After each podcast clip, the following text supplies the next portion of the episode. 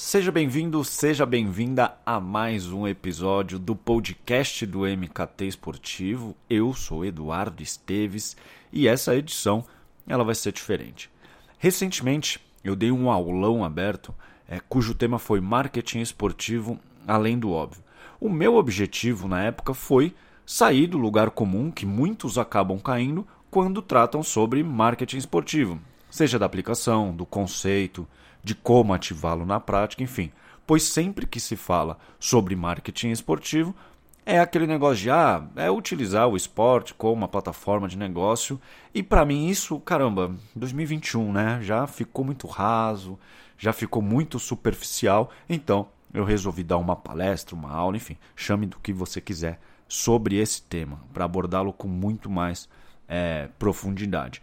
E o mais bacana é que ele está dentro da formação MKT Esportivo Experience que eu lancei esse ano e eu tenho um orgulho muito grande e eu posso dizer que tem sido um sucesso. Os feedbacks que eu tenho recebido são os melhores possíveis, o que me deixa muito feliz, né? E então esse tema ele é abordado com muito mais riqueza de detalhes dentro dessa formação, que caso você não saiba, é um curso que ele tem sete módulos, tem mais de 10 horas de conteúdo, tem masterclass mensais com outros profissionais, porque eu acho fundamental trazer outras visões. É, tem grupo no Telegram, enfim, é a formação mais completa do país e que não tem necessidade de você ter um curso de faculdade, uma pós, enfim. Antes de disponibilizar o aulão, eu quero que você saiba que o link para a formação ele está disponível na descrição aqui do episódio. Caso você tenha interesse, vai lá, veja os demais módulos, veja os tópicos que eu abordo lá. Tem muito conteúdo legal, atualizado e, acima de tudo, prático, que eu acho que é o que importa. Então, eu conto contigo para que possamos transformar o mercado. E agora eu quero que você fique com a palestra sobre marketing esportivo além do óbvio, que eu tive o prazer de reunir mais de 400 pessoas assistindo, rolou uma interação, uma troca muito legal. Naturalmente, eu tive que editar algumas partes, pois, enfim, citava o nome de algumas pessoas, tinha uma troca. Então, naturalmente, eu adaptei para o podcast, para áudio, para que você tenha a melhor experiência possível. Então, saiba desde já, né, é importante lembrar que foi gravado. Essa aula já tem é, alguns meses então, para você não achar estranho, fala assim, pô, por que, que o Edu falou isso? Não, mas como assim? É porque era uma aula que eu estava dando ao vivo, tá certo? Então, muito obrigado e eu espero que você goste desse aulão, desse curso, dessa palestra, enfim, chame do que quiser sobre marketing esportivo, além do óbvio. Valeu!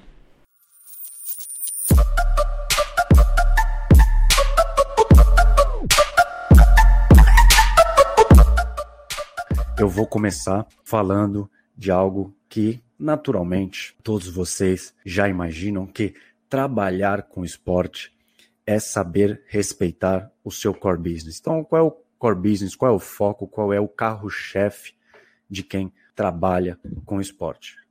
É a vitória.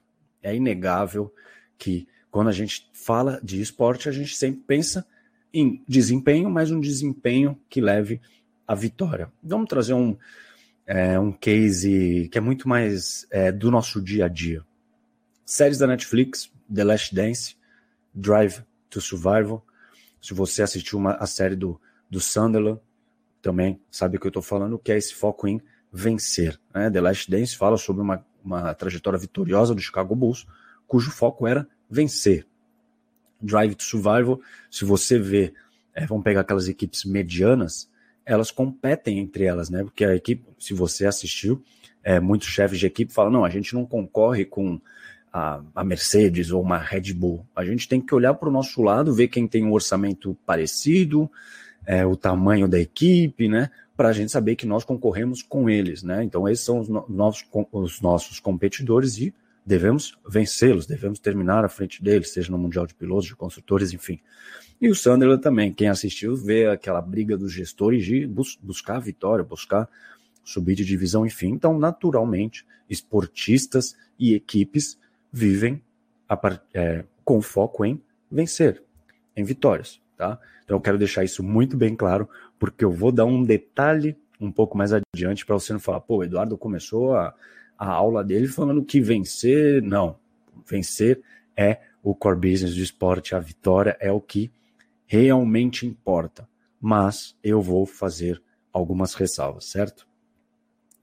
Bom, começar com essa frase, é, foi, se eu não me engano, que é de 2013, né? Uma frase que ficou badaladíssima no nosso, no nosso meio, que foi o presidente, então presidente do Atlético Mineiro, Alexandre Calil, que ele falou: marketing no futebol é bola dentro da casa. Se a bola entrar na casinha, você vende até mods para homem, marketing para mim é aquela página de jornal, porque isso alegra a torcida.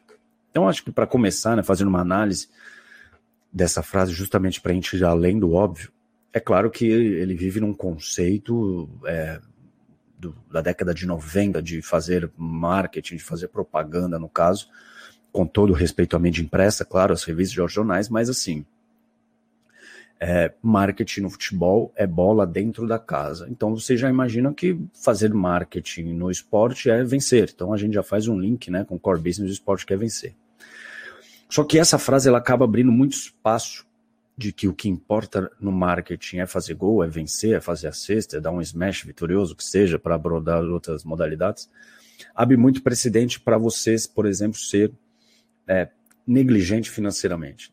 Bom, se vencer é a única coisa que importa no esporte, eu vou pegar o meu clube, um clube brasileiro, e vou contratar o Robert Lewandowski. Vou contratar um Cristiano Ronaldo, um Neymar porque no fundo o que importa é vencer. Então acho que eu preciso contratar jogadores vitoriosos, independente se o salário deles é 500 mil reais por mês ou se é 3 milhões de reais por mês. Eu vou fazer esse investimento, vou comprometer a saúde financeira da minha instituição para contratar um jogador desse, porque ele vai vencer. Não, não vou, às vezes, diluir esse salário altíssimo em diversos jogadores, de diversas posições, para procurar uma equipe equilibrada, se a vitória vier, ok, enfim. Então você acaba comprometendo a saúde financeira da sua instituição no médio e longo prazo, porque o que importa é vencer, e vencer no curto prazo. Por isso que eu faço essa ressalva de o que importa a, a qualquer custo é a vitória. Se a gente pensa em marketing esportivo, em marketing no futebol, em marketing no basquete, eu acho que esse crescimento ele tem que ser sustentável. E para ele ser sustentável, você precisa ter uma gestão saudável. Portanto, por mais que sua equipe não vença, se você tem um bastidor equilibrado, com bons profissionais, com de, de, bem departamentalizado, com comercial, marketing, enfim, um RH que seja, e isso acaba refletindo no campo, né? Como você tem um sucesso fora e um sucesso dentro de campo, ok. Então você tem uma, uma instituição saudável.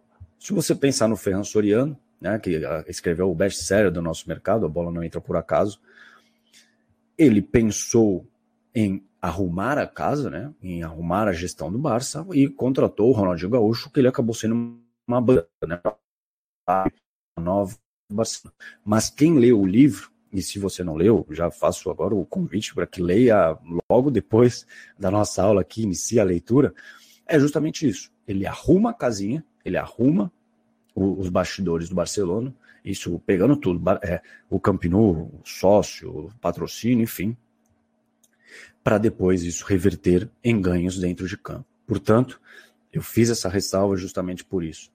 Eu acho que é, vencer é importantíssimo, né? É, mas essa dependência ela não deve existir. O desempenho positivo ele faz fluir, ele, ele facilita né, o processo, mas deve-se criar demandas, atender necessidades, deve-se inovar. E isso não, não depende de fazer gol, de fazer uma cesta, de levantar um troféu.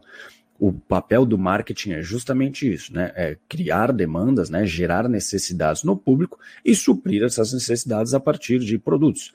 Claro, de uma maneira muito mais macro, é, com dados, né? Sabendo mais o que, que ele quer consumir, de que, que forma, né? De que, qual é a mensagem, que mensagem.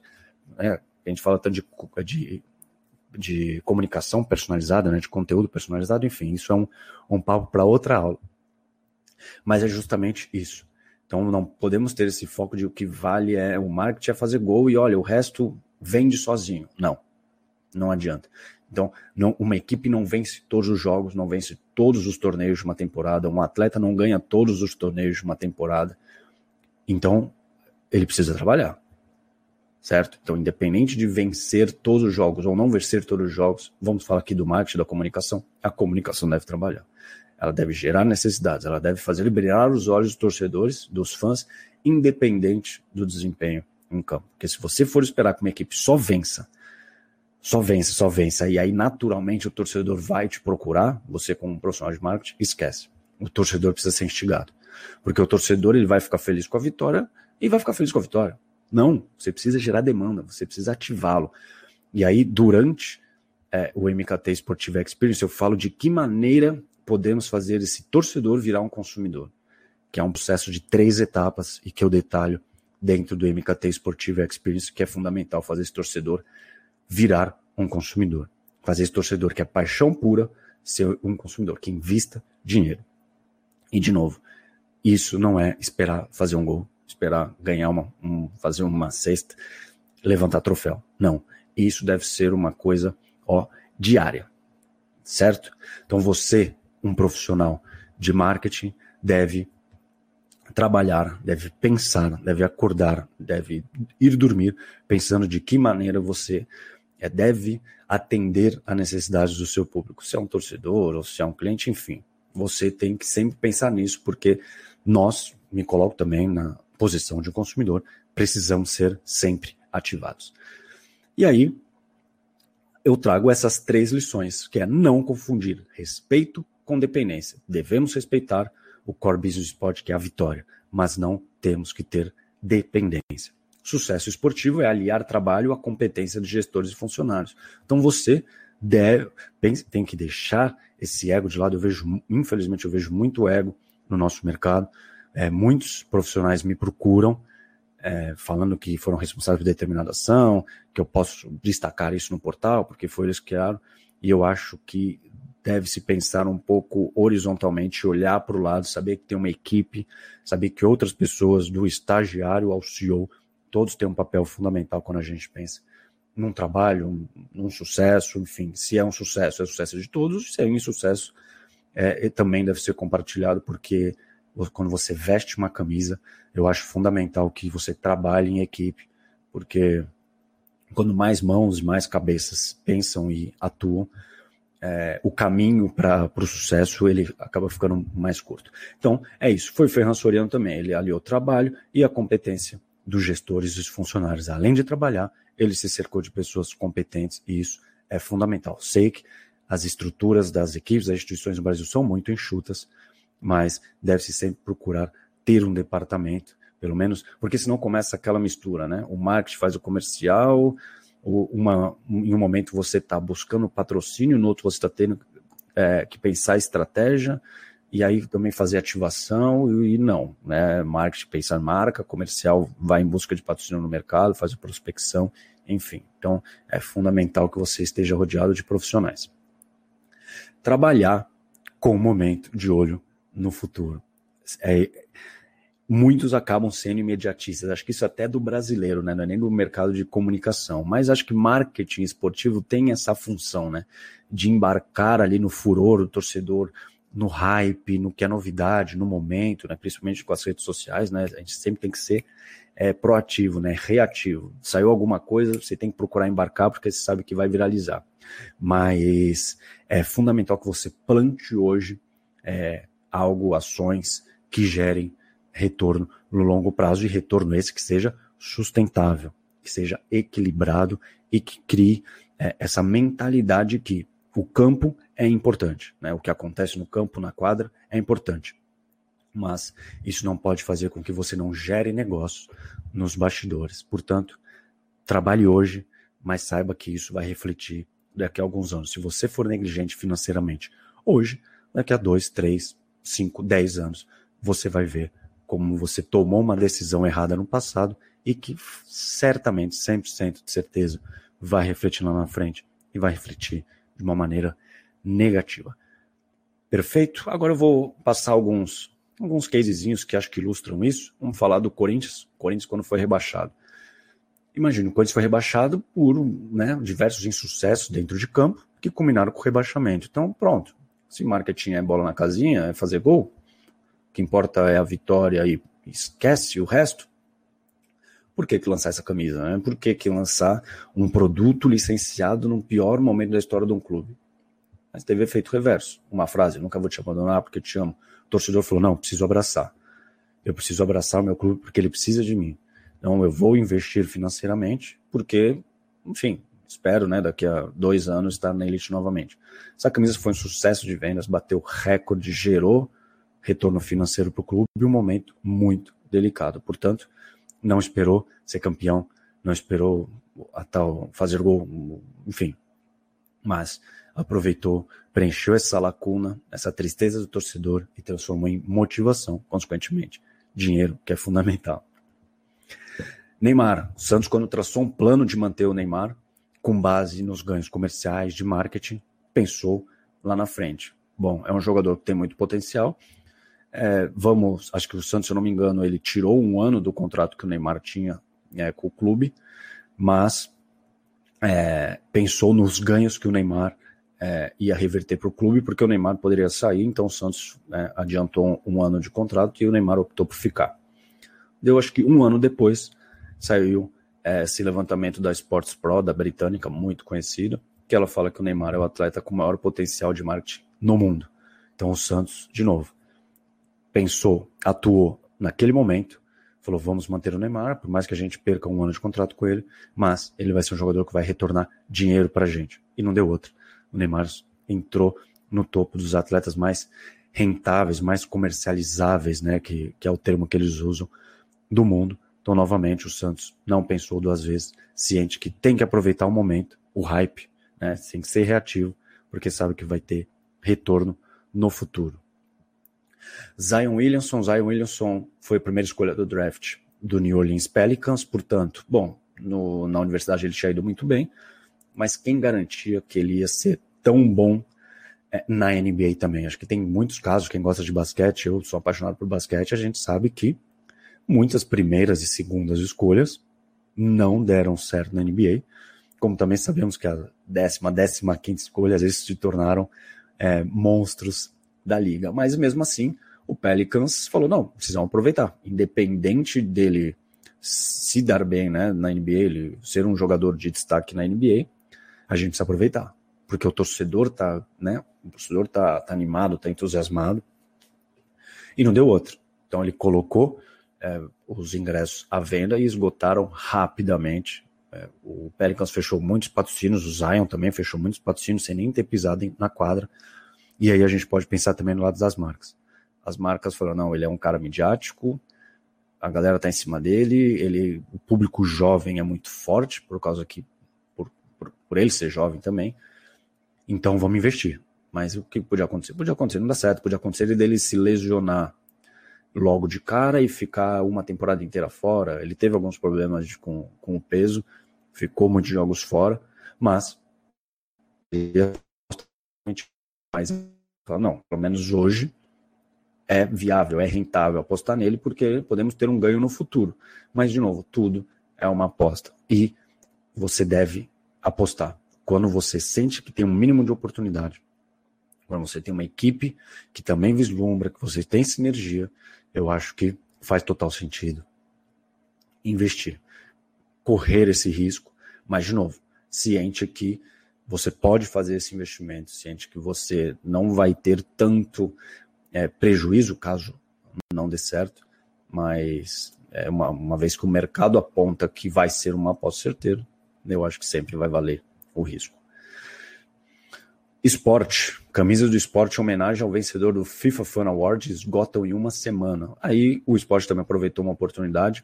O torcedor que ganhou um prêmio da FIFA, né, por ser um torcedor símbolo, é, o esporte, na hora, juntamente com a Ombro, desenvolveu uma camisa para ele, do Marivaldo, e essa camisa esgotou rapidamente. Então, de novo, viu, gerou uma demanda, o hype aproveitou o momento e lançou um produto licenciado, que foi um sucesso, independente de desempenho em campo. Aconteceu algo, as redes sociais bombaram e não deu outro. Um sucesso. Vendeu a camisa e gerou algum tipo de retorno. Caso Honda no, no Botafogo, sabemos né, que não foi um, um case de sucesso o Honda no Botafogo, mas quando ele chegou, sem saber se ele daria certo ou não, mas é um rapaz midiático, jogou na Europa, tem um apelo, é um jogador asiático também, né? O mercado asiático é bem interessante, mas, de novo, a capa, o Botafogo, falou: precisamos aproveitar essa chegada. Agora, imagina se eles não tivessem lançado nada, a Brahma até chegou a fazer uma lata personalizada. Imagina se eles não tivessem feito nada, falou: não, vamos esperar o Honda entrar em campo, ver o que ele vai fazer, que pô, certamente ele vai ser um sucesso, que ele é um bom jogador, e aí a gente lança produtos licenciados. Sairia tudo errado, né? Então, novamente, o hype em torno da imagem dele, da contratação dele, precisava atender esse torcedor, que o torcedor estava aberto a consumo, e aí também é, lançou camisas personalizadas com o nome do Honda, lançou produtos licenciados, é, o, o sócio torcedor também, claro, acaba sendo impactado novamente, porque se deve aproveitar, não tem que esperar o, o Honda colocar a bola na casinha para fazer marketing, para achar que, enfim, que precisa explorá-lo de alguma maneira. Não, marketing é momento. Essa é, foi uma. Eu até coloco aqui no, na formação, porque foi muito curioso. Quando o Fenerbahçe contratou o Ozil, aí você vê o número: mais de 300 mil pessoas acompanharam no site ou no aplicativo, eu não lembro, é, a, a viagem dele de avião para saber se ele estava chegando ou não no aeroporto para fazer uma recepção.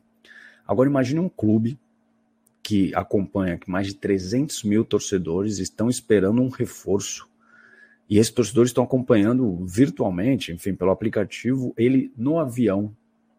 Então, assim, ele nem foi apresentado, ele nem entrou em campo, ele está é, já naturalmente já tinha assinado o contrato, estava indo se apresentar. Então, olha que loucura. Como, e aí, para o marqueteiro, isso, aproveitar né, essa oportunidade, a cabeça explode de tantas oportunidades que surgem né, por conta disso. Então, é, novamente, nem entrou em campo, pode, enfim, pode ser uma, uma passagem fracassada pelo clube, mas ser aproveitar desde o começo é fundamental. E esse de mais de 300 mil pessoas acompanharem ele dentro de um avião para saber quando ele aterrissar em, em Istambul é, é fantástico. Sob o ponto de vista mercadológico, isso é fantástico. E aí eu trago uma frase que eu acho muito legal. O Fernando Carro, ele é um executivo do Bayer Leverkusen, que ele fala que é essencial que um clube tenha uma cultura de inovação dentro dele. Eu analiso que o nosso departamento é, esportivo esteja em posição de liderança em relação aos demais no uso de tecnologia e na análise dela. Em comunicação digital, atuamos com a agência líder na Alemanha e implementamos um mundo com 15 canais em quatro idiomas para fornecer conteúdo global. E aí, se a gente volta lá atrás sobre essa a importância de vencer e que marketing é só é, o resultado, né, a vitória é fazer o gol, Imagine se o Bayer Leverkusen teria que pensar em ter 15 canais de mídias sociais, de se relacionar com um, um público global, de é, ter uma parceria com uma agência líder para, enfim, para né, pensar em inovação. Essa a mentalidade, essa visão que eu prego muito aqui no mercado brasileiro, justamente disso.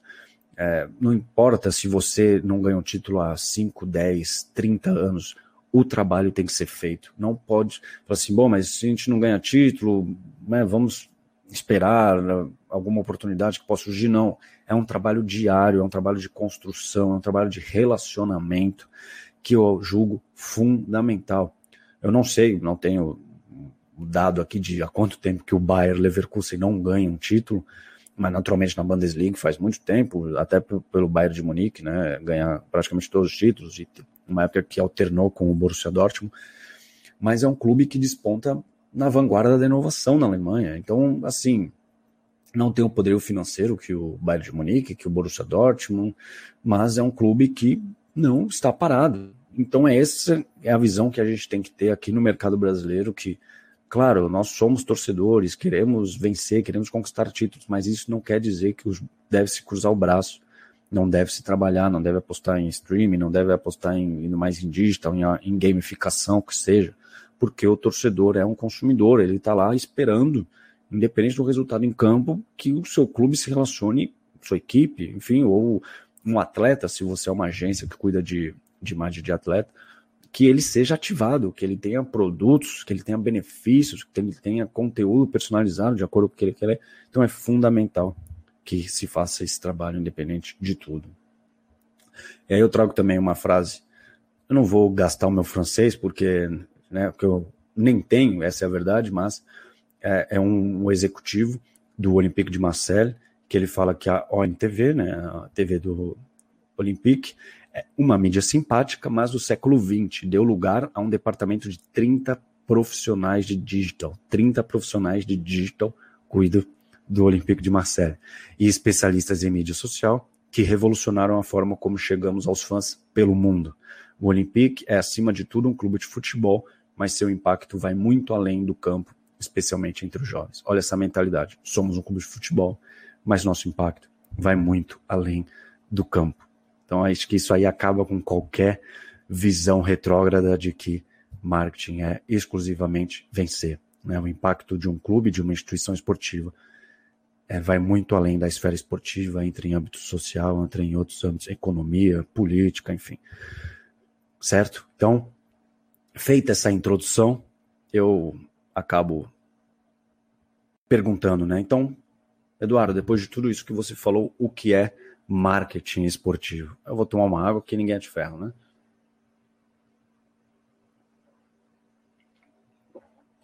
E para é, tentar explicar o que é marketing esportivo, que naturalmente cada um tem a sua definição conforme a, a sua experiência, mas assim, eu, eu cresci, né? Cresci é, durante a faculdade, né? Logo depois de sair da escola, eu sempre quis trabalhar com marketing esportivo.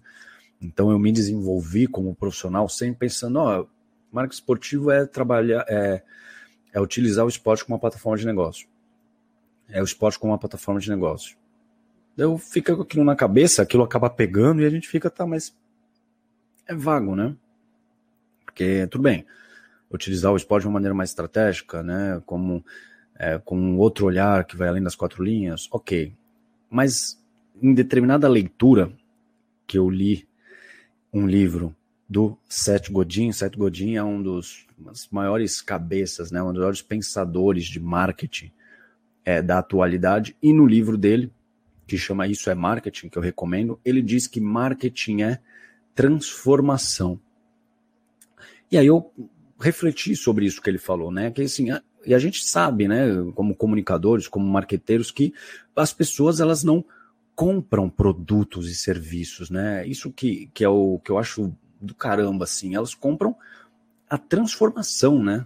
Elas compram é, a mudança que esses produtos ou serviços geram. Então, quando você, enfim, a gente como celular que seja, né? A gente está buscando, você fala assim, ah, é um produto, serviço? Não, acho que a gente está buscando realmente uma transformação, né? De ter algo melhor para que possa atender o, enfim, as demandas, as necessidades que a gente tem no dia a dia. Então a gente está buscando uma transformação no modo que a gente utiliza, no modo que a gente se comunica, no modo que a gente se relaciona com, com as outras pessoas, né? as mais importantes da sua vida, é, você, sim, você pode não se lembrar, né, de, do, de detalhes, né, mas aquela experiência geral é a que fica, né, e isso vale para o B2B também, né, claro, porque as pessoas, ela, elas não mudam, né, é, de expectativas e de, e de, visões a partir do momento que elas né, vão para o escritório, elas continuam sendo seres humanos, né? E por mais que a gente pense no B2B, esse pensamento é, pro, B2, pro B2C ele faz o mesmo sentido. Então eu pensei nisso. Eu falei, caramba, é, marketing é transformação. Então, no lugar é, de perguntar como vender, como é, me aproximar dos torcedores, como ganhar mais sócios, como fechar novos patrocínios, como conquistar novos mercados, que podem ser algumas perguntas que, que fazem parte né, do seu dia a dia. Se marketing é transformação, no lugar de fazer essas perguntas né, diariamente, né, ou, ou, ser, ou indagar os seus funcionários sobre isso, ou se indagar sobre isso, eu tiro todas essas perguntas e eu pergunto: qual será a transformação que eu vou oferecer? Então você parte de como eu vou vender, que, que eu faço para me aproximar dos meus torcedores? Caramba, como é que eu vou ganhar mais sócios? É, e como eu vou renovar aquele patrocínio ou fechar novos? Caramba, mas eu preciso ganhar novos mercados, eu preciso sair dessa região, eu preciso é, ter uma, uma atuação mais estadual, mais nacional, que seja. Vamos fazer outra pergunta, vamos mudar o foco, vamos tirar todas as perguntas e falar qual é a transformação é, que eu vou oferecer. O foco deve estar nessa transformação, na mudança que você deseja, não, não só na mudança que você deseja, na mudança que você vai gerar, porque é ela que vai te sustentar no longo prazo. Por isso, a partir do momento que você trabalha no presente, olhando no futuro, é essa transformação que você vai é, conseguir, que é trabalhar no hoje, pensando no futuro. Foi como eu disse, o Ferran Soriano ele falou sobre isso, né, é, no Barcelona no início da década de 2000, sempre plantando aqui para ter frutos mais tarde, foi o que ele conseguiu. Eu acho que também o NBB, né, a Liga de Basquete do Brasil, ela se desenvolveu muito nisso, né, que ela foi criada justamente para ser um divisor de águas do basquete brasileiro e foi o que ela acabou conseguindo, é, enfim, mais de uma década depois. Então, quando você sabe qual vai ser essa transformação, essa mudança, o que, o que você representa como marca, como instituição, é, como personalidade, né, pensando num atleta, é, o resto fica muito mais fácil de você entender, consequentemente, de você trabalhar no seu dia a dia. Portanto, passe a olhar marketing esportivo como uma transformação por meio do esporte. E aí você fala, pô, Edu, mas uma transformação do quê? Putz, pode ser de, de consumo, de atuação, é, de um legado, um legado que você vai deixar no mercado, então você quer, por meio dessa transformação, deixar um legado, né, uma, uma mudança de, é, uma transformação de, por meio de dados, que hoje os dados, né, o Big Data, essas, essas tecnologias estão muito em voga, estão muito atuantes, é, uma, uma transformação de cultura, de brilho, é, de como você vai enfim, arrepiar essa pessoa, né, para ter um lugar de privilégio, né, que entra bastante posicionamento de marca. Portanto, vamos pensar que marketing esportivo é a transformação. Quando você pensar, falar, putz, eu quero trabalhar com marketing esportivo porque justamente eu quero é transformar é, a indústria, ou o meu cliente, ou enfim, daí tudo isso acaba sendo ancorado né, em ativos da indústria. Né? Então é uma transformação utilizando torneios, utilizando atletas, utilizando equipes, utilizando confederações, projetos incentivados, que uma galera às vezes torce o nariz um pouco para projeto incentivado, mas muitas marcas né, é, utilizam a, a lei, lei federal de incentivo ao esporte, né, a lei estadual, enfim, porque é uma ferramenta importante de, de fomento né, da base do esporte brasileiro que leva muitos jovens, né, tanto também a inserção, né, quanto a sociabilização, os projetos incentivados são muito importantes. Enfim, é a transformação é, por meio de frentes que compõem o nosso ecossistema. E aí, se a gente for falar, né, o que, que essa transformação ela fornece, ou seja, o que o investimento no esporte fornece, ele fornece construção de marca, ele fornece uma definição de propósito, então, um propósito, se a gente for é, muito didático, o propósito é o legado que você vai deixar para o mundo, né? A partir do propósito, você é, tem uma atuação perante uma sociedade, pensando nesse, nesse legado, nessa marca que você quer deixar para o mundo. Posicionamento e reposicionamento é você ter uma, como eu disse agora há pouco, esse espaço privilegiado na mente do consumidor. Então, você, essa transformação por meio do esporte, claro, isso com base na estratégia que você vai ter. Cada player tem uma estratégia diferente, mas pode ser posicionamento e re reposicionamento, utilizando os ativos que eu também citei agora há pouco, e adequação. Mas o que seria adequação? Adequação a um novo momento é, econômico do país, a um possível movimento do seu concorrente, porque o marketing esportivo ele pode ser utilizado como um diferencial competitivo, e aí se você analisar diversos setores é, do mercado, você vai notar que tem várias marcas é, investindo em esporte por, que uma delas iniciou. Então você pode pensar nos, nas fintechs, nos bancos digitais, e aí você consegue ver que cada uma tem um investimento no esporte, pode pensar numa montadora, pode pensar em bancos normais, não nesses bancos digitais, enfim, empresas de eletrodomésticos, que seja.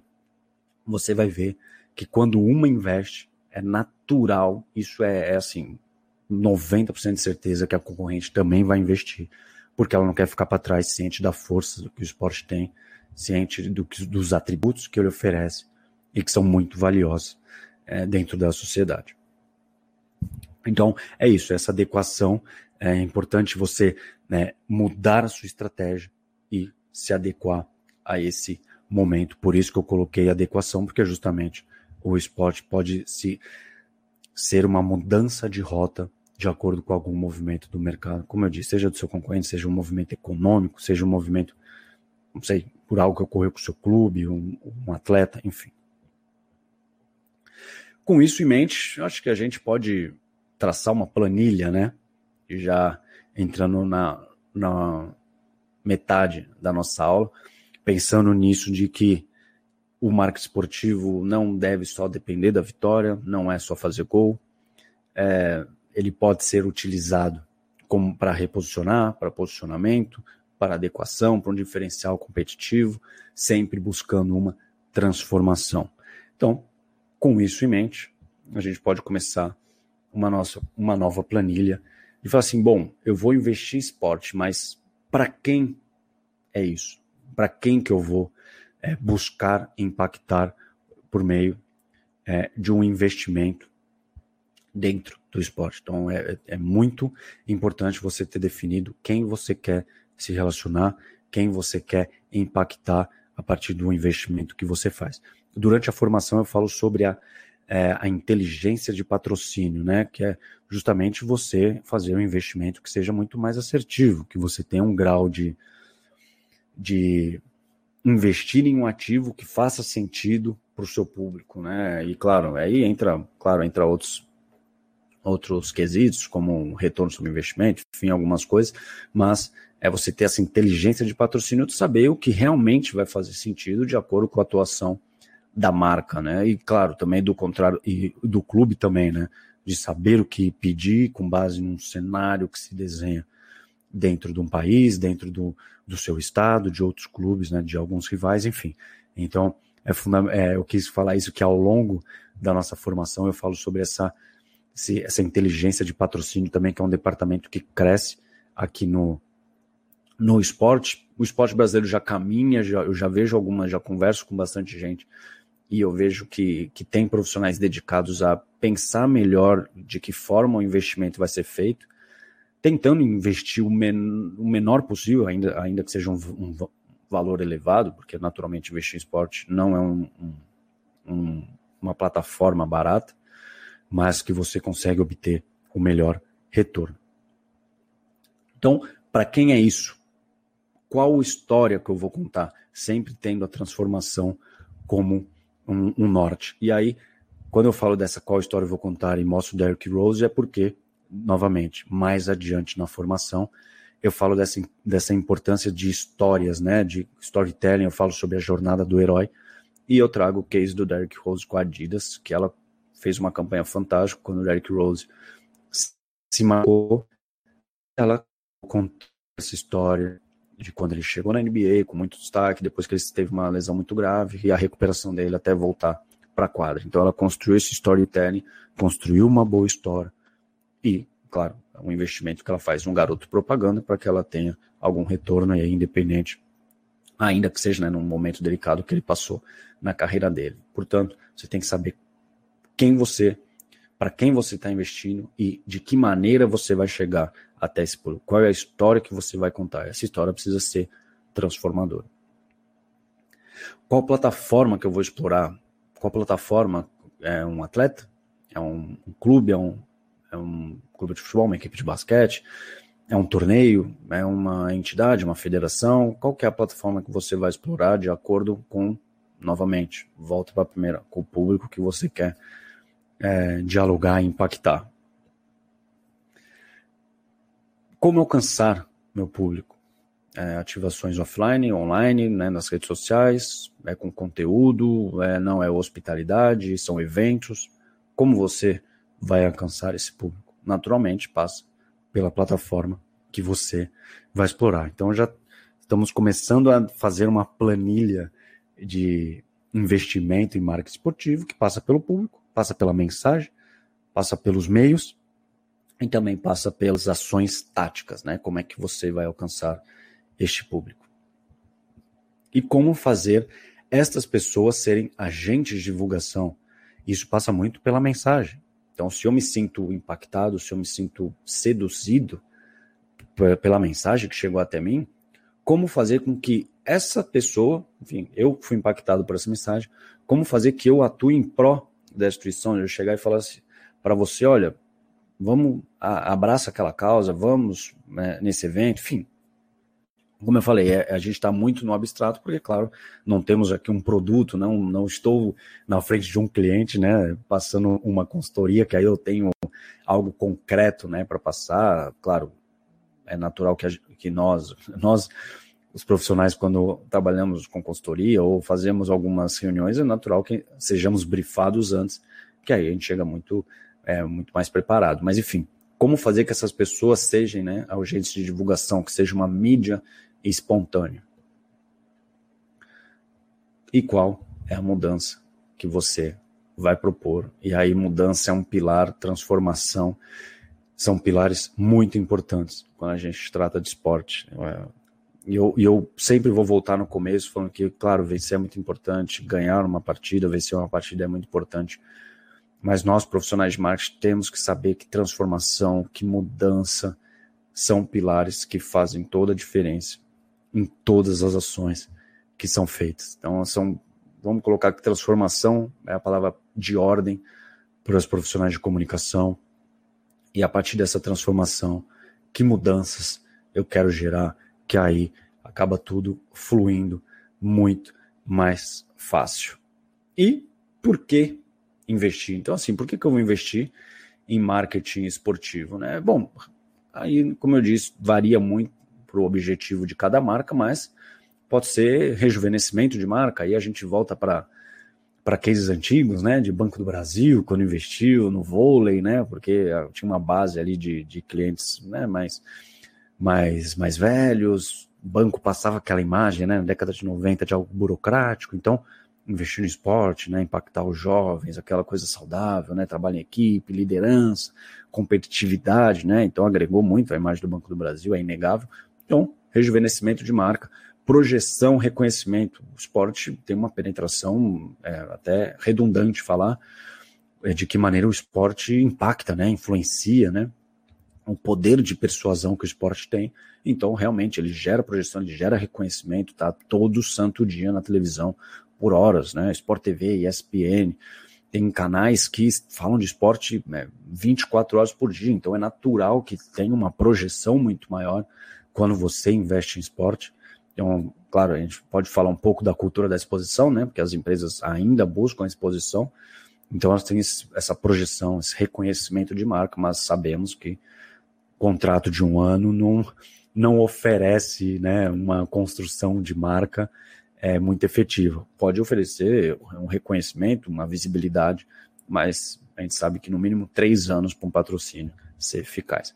Conexão emocional, torcedor, né? É paixão, né? É passional. Então, é isso, gera conexão emocional. Uma empresa patrocina um atleta que eu adoro, uma empresa patrocina o time que eu torço. Naturalmente vamos ter uma conexão emocional, né? Porque esse investimento, esse essa mensagem de que ah, aquela empresa está investindo no meu clube, está ajudando o meu clube de uma maneira, gera uma conexão emocional. Diferencial competitivo, acabei de falar como essas empresas, uma fica de olho na, no que a outra está fazendo, e o primeiro passo que uma der, a outra vai dar também, isso é, é absolutamente comum. Prestígio da imagem corporativa e investir no esporte agrega valor, né? Isso é, é fato porque, como eu disse, a força que o esporte tem, a importância que ele tem na sociedade, no mundo, né? Enfim, como um estilo de vida. E adicionar novos valores à empresa, e a gente entra aqueles valores, né? Aqui a gente sempre fala de trabalho em equipe, de superação, de, de vitórias, de conquistas, enfim, que adiciona esses valores à empresa, né? A imagem corporativa, a imagem institucional. E eu até cito esse case é, nesse, nessa nossa aula, porque é um case recente da que a Prevent Senior, e aí é, lembra bastante do Banco do Brasil, né, no, no, no vôlei, que é rejuvenescimento de marca, quer chegar no novo público, porque a Prevent Senior, para quem não conhece, é um convênio que tem um foco num.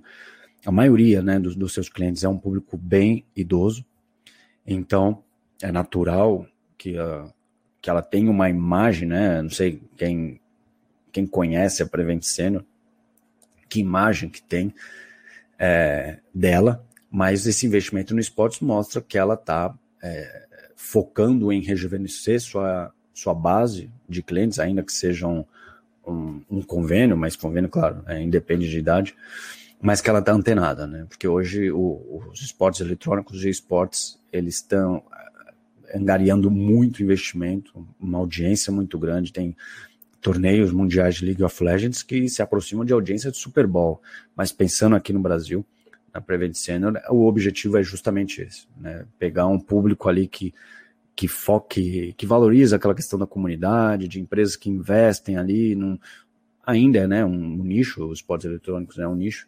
Então eu, eu quis trazer esse case justamente por isso, que mostra uma empresa que tem uma imagem muito enraizada num público muito maduro, mas que está apostando em algo que é predominantemente jovem. Né? Se a gente pensar os esportes eletrônicos, tem meninos de 10, 12 anos, é, crianças de 10, 12 anos jogando, aí, enfim, pode ser Fortnite, pode ser League of Legends, pode ser CS, que for, mas mostra que é uma empresa que está buscando renovar a sua imagem, se reposicionar né, perante o mercado como um todo e se posicionar dentro do esporte. Então tem esses dois viés bem legal. E se a gente for pensar, é, os bancos estão investindo muito também no, nos esportes eletrônicos. O Banco do Brasil, por exemplo, é um deles é um deles, justamente também buscando essa conexão com esse, com esse público jovem que é 100% conectado, né, que são os nativos digitais, que eles já nasceram com, com o celular na mão, né, uma extensão da mão deles. E, e tem outros, tem o, tem o Nexus também, tem o Bradesco, tem investido também. Então, novamente, já deixo aqui até como uma lição de casa, né, se é que eu posso deixar uma lição de casa, que vocês notem é, como os bancos estão investindo nos esportes eletrônicos, ou essas fintechs, esses bancos digitais estão investindo nos esportes eletrônicos. O Banco do Brasil, por exemplo, tem um torneio, tem a patrocínio Gaules, é o streamer mais badalado do, do Brasil. Então, note como há um movimento muito forte dos bancos em relação a essa categoria, aos esportes, que tem muito, muito, muito a crescer no Brasil. É, eu até, eu, no podcast, eu até conversei com alguns profissionais falando sobre essa entrada das marcas não endêmicas, né? A Prevent Senior é uma marca não endêmica, que são aquelas marcas que não fazem parte né, do universo de esportes eletrônicos. E qual era a opinião deles né, a respeito disso? E eles já falam que ainda não tem um movimento fortíssimo no Brasil, porque ainda falta um entendimento de que maneira eles podem dialogar, conversar, chegar nesse público ter um diálogo muito mais fluido, né? Porque para não parecer artificial, né? Isso é fundamental quando a gente fala de comunicação, de marketing. É, você saber dialogar, né? Você não parecer uma coisa artificial de falar, putz, quem é essa marca? Essa marca tá com essas gírias, né? De, de dessa meninada e, e não parecer algo que não faça tanto sentido, né? Então, ele também acho que maneira elas estão chegando, de que maneira elas estão trabalhando, não somente colocar a marca delas e não fazer nada, né? Porque isso o público cobra e esse público sabe porque eles são muito ligados, eles são muito maduros em relação a isso. Portanto, o marketing esportivo vai além de vencer. Se eu comecei falando sobre o core business do esporte, que é a vitória, que é vencer, eu termino falando que marketing esportivo vai muito além de vencer, muito além de marcar um gol, de fazer uma cesta, de levantar um troféu, porque marketing esportivo é buscar a transformação por meio do esporte, buscar a mudança. E aí, conhecendo seu público, sabendo que quais plataformas você vai explorar, qual a mensagem que você vai passar, ancorado em um objetivo, se é rejuvenescimento de marca, se é posicionamento, reposicionamento, se é awareness, né, reconhecimento de marca, enfim, adicionar valores à imagem corporativa, isso varia de acordo com cada player, mas é fundamental saber que marketing esportivo vai além de vencer. É aproveitar o hoje, independente de resultado, sabendo que você vai colher frutos valiosos em dois, três, cinco, dez anos. Não sei, mas talvez o, o Fernando Carro do Leverkusen ele pode responder isso, porque é um case bem legal de se analisar. O Sacramento Kings também é um clube, uma equipe também que não ganha um título da NBA, não sei, acho que na, a última foi na década de 60, se não me engano, e também está na vanguarda da inovação, se a gente pensar de NBA, busque também o case do Sacramento Kings, que é bem legal.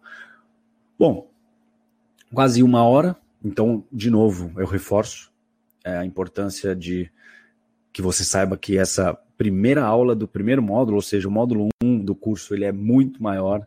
Então, esse só foi um gostinho que eu quis deixar para vocês, que em uma hora de um curso de 10 horas, então imagina o quanta coisa boa ele tem quanto conteúdo, quanto case, tem vídeo, tem enfim. Eu falo bastante também da minha carreira, eu traço alguns paralelos da minha carreira, alguns sucessos, alguns insucessos que eu tive com base é, num determinado tema